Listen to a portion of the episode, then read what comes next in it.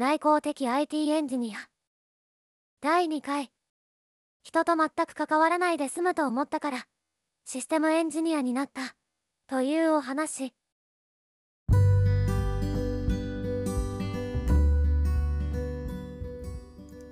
皆さんこんにちは。システムエンジニアのラブです。この音声では主に僕がシステムエンジニアとして経験したことやそこから得た学びについて発信するチャンネルです。今回は僕の就活生の頃の話どういう理由でこの IT 業界に身を置くことになったのかについて話をしたいと思いますよろしくお願いします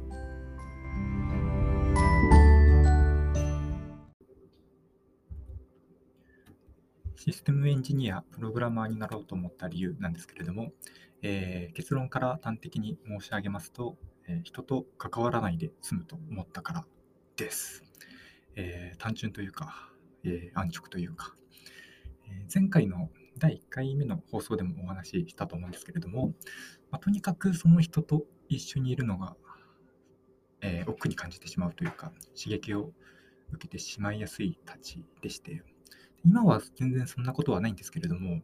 就活当時はもう極力人と関わらないで済む道っていうのを探していて、で、見つけたのがこの IT 業界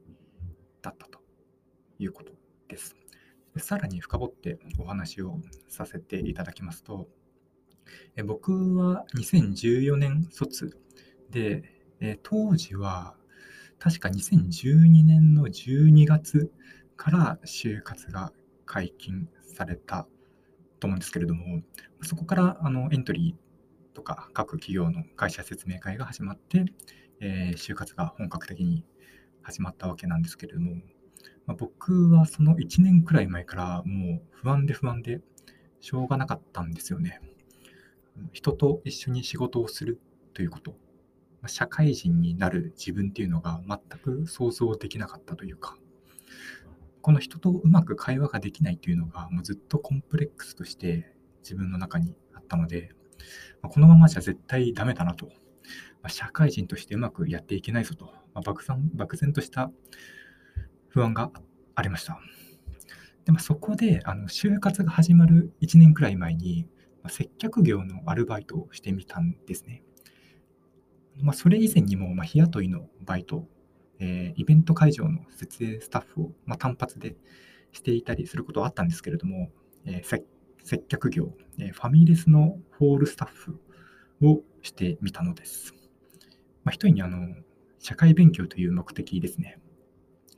人と接しざるを得ない状況に身を置くことで、まあ、対人能力の向上を見込めるのではないかという理由で、えー、接客業のバイトをしたんですけれども、まあ、結論、まあ、途中心折れて半年ぐらいで辞めてしまいましたと。あのお客さんと店長がもう怖くて怖くて、で僕の容量も悪くて悪くて、注文をもう何回もお客さんに聞きに行ったりとか、あと声が小さいのを店長に何回も指摘を受けたりとか、もう就業時間過ぎた後に店長と1対1で発声練習をしたりとで、一番心にダメージを負ったのが、あのまあ、高校生も普通に働いているので、あのその子たちの方が全然仕事はできるんですよね。あの大学生の僕と比べて。あの断るごとにその店長に企画されまして、お前二十歳過ぎてそんなんじゃ社会でやっていけないぞと。こう言われたのがすごいショックで、これはもうまさに自分で感じていたことだったんですよね。ただ、あのまあ、自分で持っていること、あの自覚していることでも、もう、えー、人に言われた時と受け取り方が、まあ、やっぱり違うじゃないですか。なので、もうこう、面と向かって直接言われて、もうすごいショックを受けまして、であのまあ、結局半年で辞めてしまいましたと。もう辞める間際もあの今までそのご迷惑をおかけした、まあ、その免罪符として、まあ、期間限定のケーキを買わされたのも覚えてますね。うんあのまあ、全然身になる経験を結局得ることができないままバイトを辞めてしまったんですけれども、ただここで強く実感したことがありました。僕はもう人と関わる仕事は無理だなと、こう強く思ったんですね。うんまあ、そういう体験を得て、就活が始まるわけですよ。で、じゃあ、人と関わらないで済むような仕事は何かということで、真っ先に頭に浮か浮かんだのが、えー、プログラマー、システムエンジニアだったと。まあ、ずっとパソコンに向か向き合っているイメージで、まあ、僕、体を動かすのもまあそんなに好きではないし、まあ、向いているのかなと、まあ、漠然と思ってたんですね。ただ僕はあの、まあ、バリバリの文系なので、IT の知識は皆無なんですね。でそんなんで大丈夫なのかなと思ったんですけれども、あの求人情報を見たら、まあ、未経験 OK という企業企業が結構ありましたので、まあ、これはいいぞと。でそしてあの企業探しをあの、まあ、有名な就職サイトで探すことになるんですけれども、じゃあどういう条件で、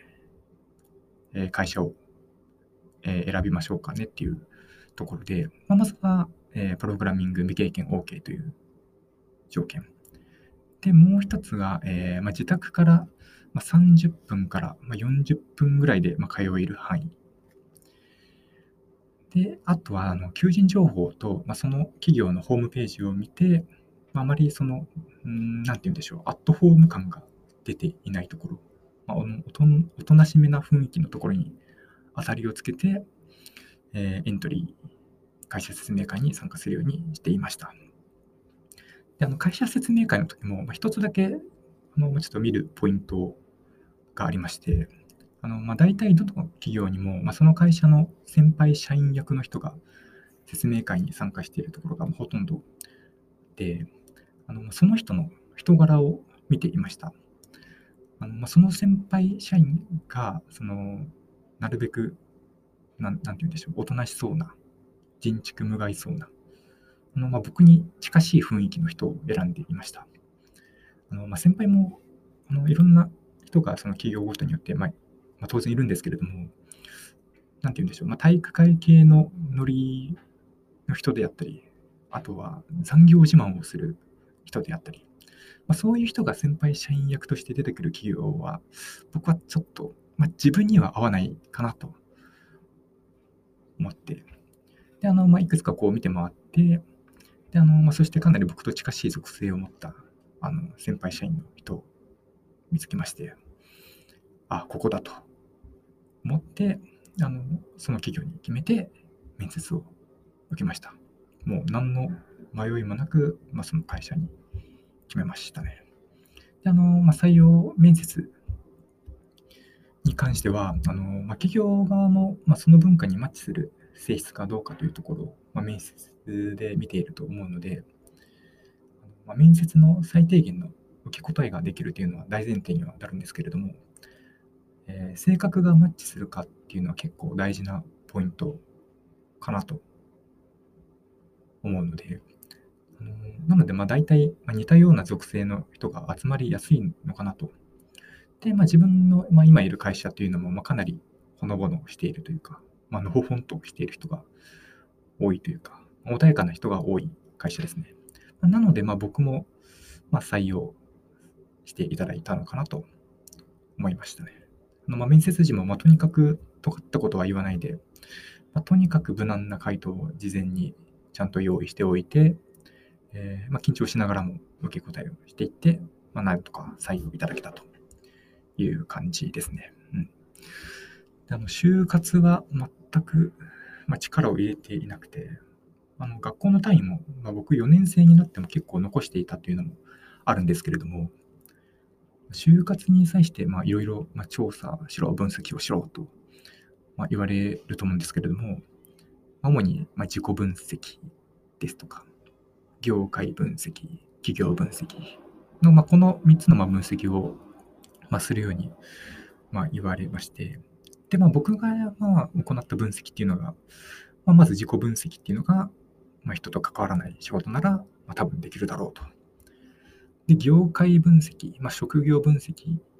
は、うんま、IT 業界ならまあ人と関わらなくて済むんだろうと。で、企業分析っていうのが、まあ、僕と似たような先輩社員役がいれば、まあ、僕にも合うんじゃないのかなと。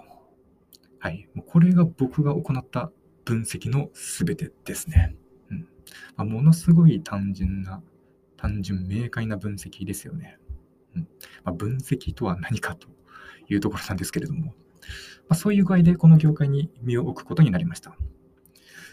あのまあ、IT 業界、まあ、システム業界にまあ将来性を感じたとか、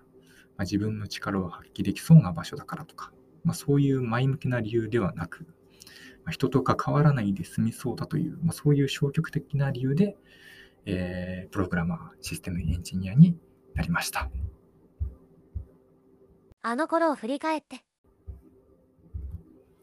はい、えー、そんなこんなでこの業界に入ったわけですけれども、あの、SIR とか SES とか、自社開発系の会社とか、その IT 業界の中でも、まあ、さらに細かい分類というか、業務形態については全く分からなくて、当時、まあ、分からないというか、もう調べてすらいなくて、まあ、とにかく、えー、IT 業界に入らねばという頭でした。まあ、ただあの、まあ、この IT 業界っていう、まあ、選択自体はあの方向性は正しかったのかなと、えー、今振り返っても、まあ、思っていますね。まあ、結果的に、